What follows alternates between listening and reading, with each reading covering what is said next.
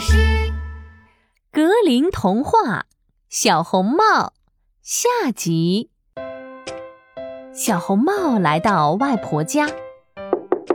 外婆，我是小红帽，我给您带来了蛋糕、葡萄酒，还有一大把鲜花哦。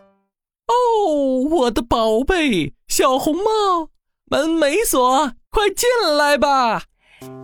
其实啊，这个外婆是大灰狼假扮的。她趁小红帽去采花时，来到外婆家，一口吞下外婆，还穿上外婆的裙子，躺在床上。哎呀，我的宝贝小红帽，快过来，让外婆看看！装成外婆的大灰狼向小红帽招了招手。小红帽呢，一点都不知道危险。他只是觉得奇怪，外婆，外婆，你的耳朵怎么变得这么长呀？呃，当然是为了更好的听你说话呀，我的宝贝小红帽。外婆，外婆，你的眼睛怎么变得这么大呀？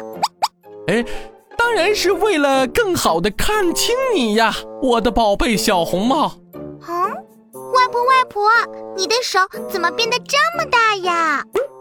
呃，当然是为了更好的抱你呀，我的宝贝小红帽。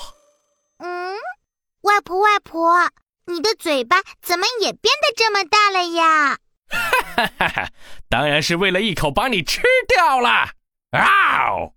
大灰狼从床上跳了起来，一口把小红帽吞进了肚子里。嗯，哎呀呀，我的肚子好久没有这么饱了。大灰狼心满意足的拍拍肚子，打了一个哈欠。累了一天，我得休息一下了。嗯嗯嗯。一个猎人听到呼噜声，觉得有点奇怪。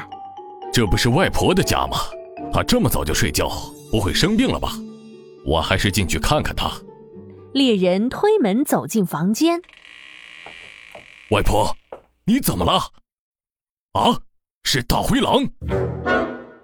大灰狼躺在外婆的床上，鼻子还冒着一个大大的鼻涕泡呢。猎人赶紧掏出猎枪。哼，你这只坏蛋大灰狼！